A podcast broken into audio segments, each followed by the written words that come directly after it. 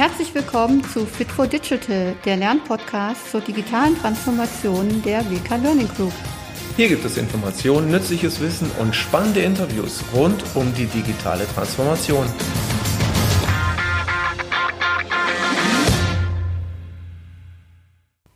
Herzlich willkommen zu Folge 3 unserer Podcast-Reihe unter der leicht provokanten Frage, darf Arbeit Spaß machen?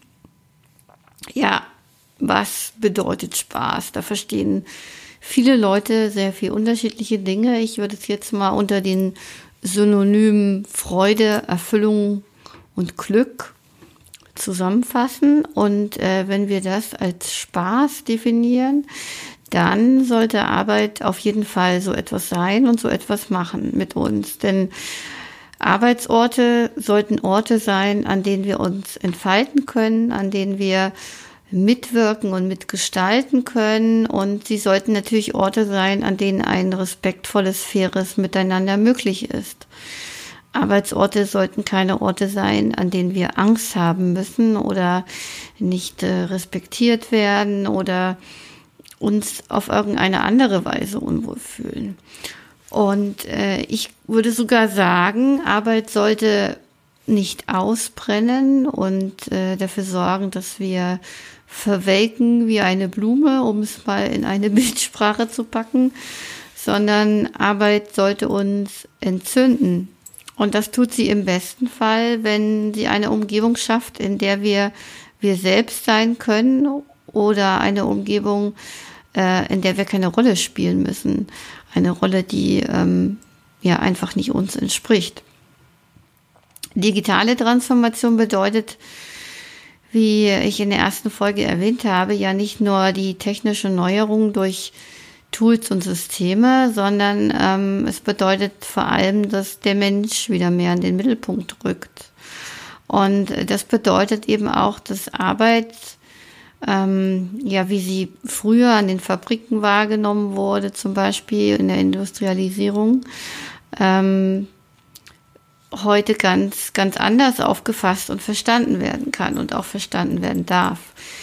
Äh, sie waren früher Orte, an denen wir eben eine Rolle gespielt haben ähm, und sind es zum Teil heute auch noch. Das fängt beim Bewerbungsprozess an, wo jeder Bewerber versucht, ähm, sich möglichst gut und passend darzustellen und ähm, ja, oft spielt der Bewerber in diesen Minuten auch seine Rolle perfekt.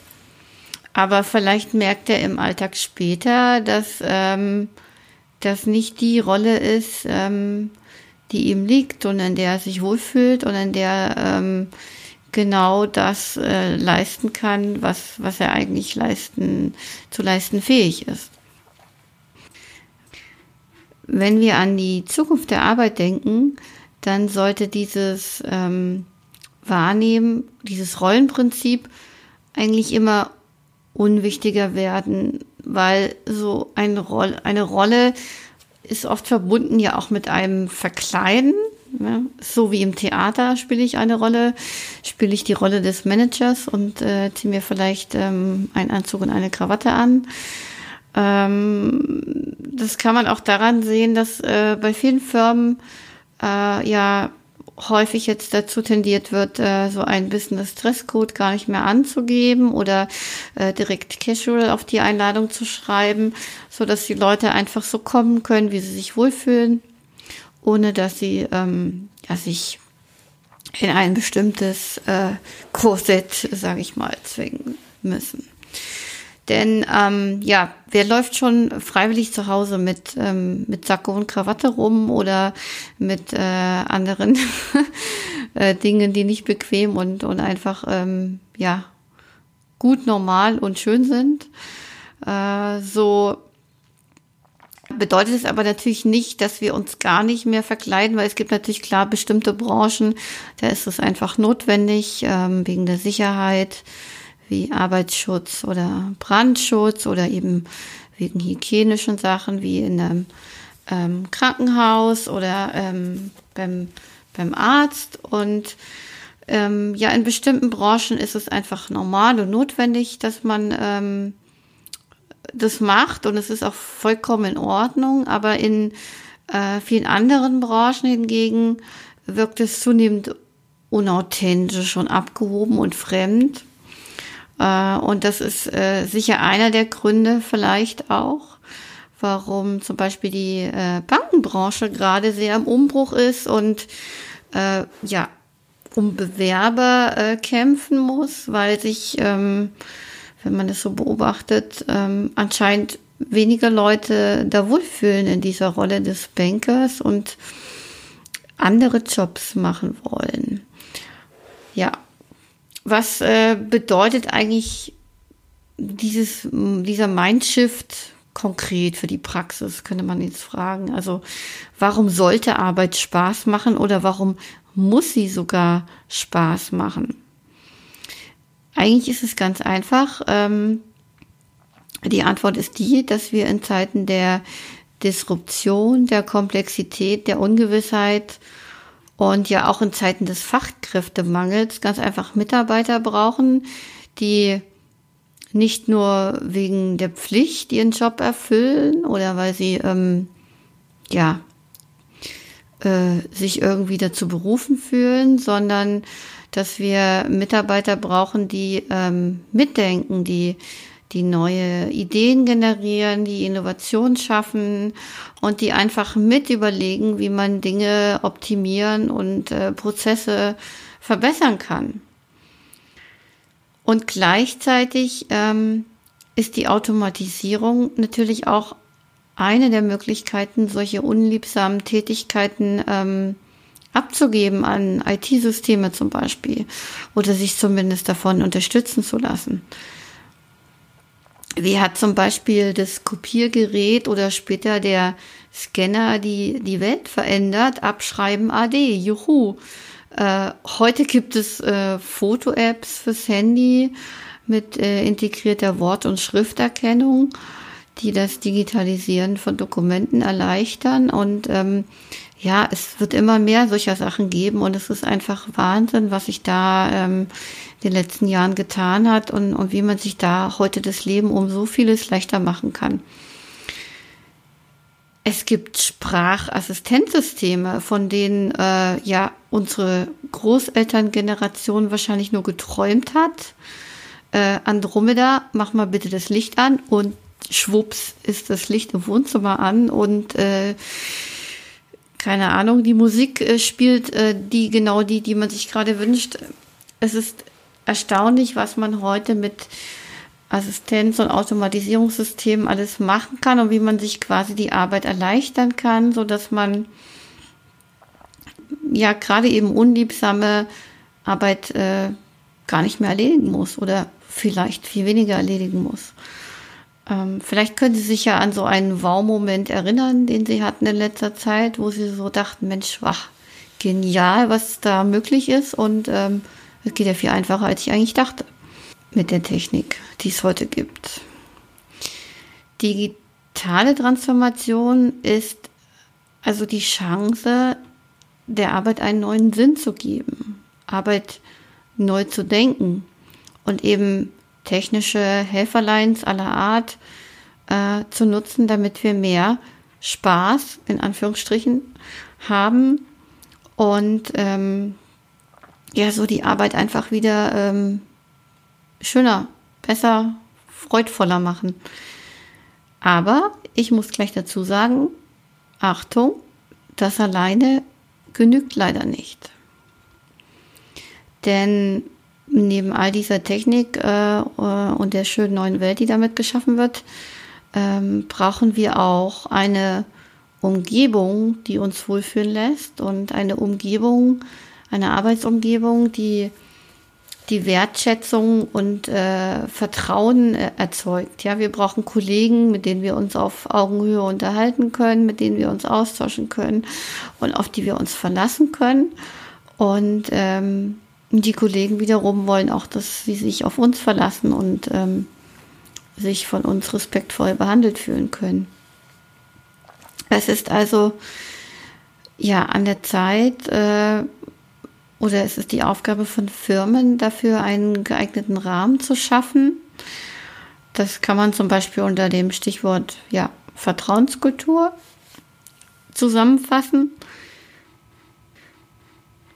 Vertrauenskultur bedeutet einfach, dass ähm, man sich wegbewegt von Kontrollmechanismen, wie zum Beispiel der, der Stechuhr und ähm, ja, Maßnahmen äh, anbietet und entwickelt, äh, die, die Vertrauen ermöglichen.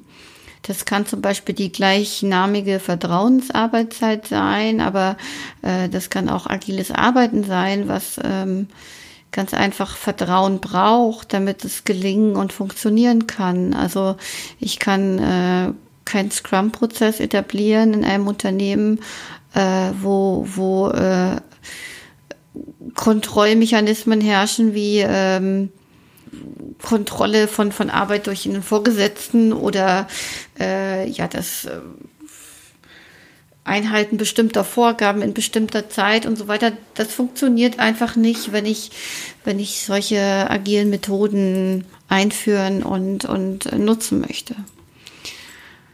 Ja, vertrauensbildend kann auch so etwas sein, dass man ähm, ja den Mietwagen zum Beispiel abschafft für einzelne Personengruppen. Das gibt es auch schon in Firmen.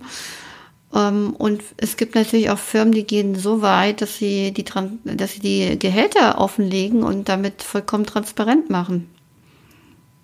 Es gibt sehr, sehr viele Möglichkeiten. Und ähm, man muss da nicht immer sofort mit der Keule und mit dem mit der Sense äh, alles wegmähen und irgendwie umkrempeln. Man kann auch in den kleinen Schritten anfangen und einfach ausprobieren und ähm, gucken, wie es wie es funktioniert und Stück für Stück so eine Umgebung schaffen, in der ja Vertrauen entstehen kann. Wie kann man das zum Beispiel machen? Ich äh, möchte zum Abschluss gerne drei Tipps geben, wie man nicht nur als Führungskraft übrigens mit relativ einfachen Mitteln ähm, Vertrauen und Wohlfühlen in der Arbeit fördern kann. Erstens, man darf und sollte ehrliche Komplimente machen. Die Reinigungskraft oder der Hausmeister sind oft Personen, ähm, ja, die unsichtbar ihren Job erledigen und oft gar nicht wahrgenommen werden, weil sie, weil sie vielleicht auch nicht so präsent sind. Aber ähm, natürlich funktioniert alles ohne sie gar nicht und das darf man durchaus auch mal sagen und ihnen mitteilen oder vielleicht einen kleinen Notizzettel auf dem Schreibtisch hinterlassen und äh, schon hat man für, für eine kleine Geste gesorgt, die bei den Leuten mit Sicherheit äh, sehr gut ankommen wird. Aber man kann natürlich auch ähm, der Kollegin einfach mal sagen, dass sie heute so strahlt und dass ihr das besonders gut steht. Warum nicht? Oder man erzählt der Bäckersfrau hinter der Theke, wo man morgens immer sein, äh, seine Semmel holt, äh, dass man, äh, dass man es total toll findet, dass sie trotz diesem Andrang, der da morgens herrscht und dieser ewig langen Schlange und den Leuten, die ungeduldig schon mit den Hufen scharren, ähm, dass man es total toll findet, dass sie immer so geduldig bleibt und einfach auch nett und freundlich dabei. Und das darf man auch einfach mal sagen, ohne dass man sich irgendwie ähm, unwohl fühlen muss oder ähm, denkt, das ist vielleicht irgendwie zu vieles Gut. Nein, das sehe ich gar nicht so. Ich finde, ähm, es ist total in Ordnung und total gut. Und wenn man das öfter mal gemacht hat, äh, kann ich versprechen, erzeugt man immer ein Lächeln und auch bei sich selbst immer ein kleines Highlight im Tag. Der zweite Tipp, den ich empfehle, ist einfach mal neue Meetingregeln auszuprobieren. Es gibt zum Beispiel den sogenannten Check-in am Anfang einer Besprechung oder eines Meetings. Und äh, der Check-in ist ähm, ganz einfach. Beim Check-in äh, reflektieren alle Teilnehmer des Meetings, die gerne möchten, ganz kurz, äh, wie es ihnen gerade geht, äh, was sie gerade beschäftigt oder woran sie gerade gedacht haben. Also was bei ihnen gerade so los ist. Und dabei finden sowohl berufliche wie auch private Themen Platz. Also man, man, man kann, man muss beide Bereiche, muss nicht beide Bereiche ähm, irgendwie ein, einfassen, aber ähm, man sollte einfach mal kurz erzählen, was bei ihm gerade so los ist. Das kann zum Beispiel sein, ja, ich habe heute Morgen ewig gebraucht hierher. Ich hatte so einen Stau und dann da war da vor mir so ein Autofahrer, der hat mich total genervt und äh, ja, ich, ich muss jetzt erstmal runterkommen. Ich, ähm, ich bin noch ein bisschen aufgewühlt.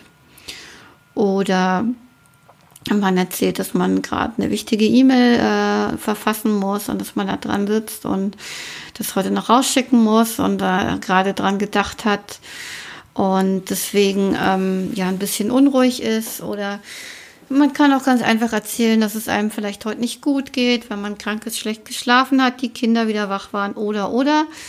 Äh, all diese Themen dürfen Platz finden und es erzeugt einfach eine Atmosphäre des Vertrauens und jeder bekommt die Möglichkeit, durch das Erzählen das Erlebte abzulegen und vielleicht äh, irgendwie wegzupacken und sich einfach dann voll und ganz auf das Meeting zu konzentrieren.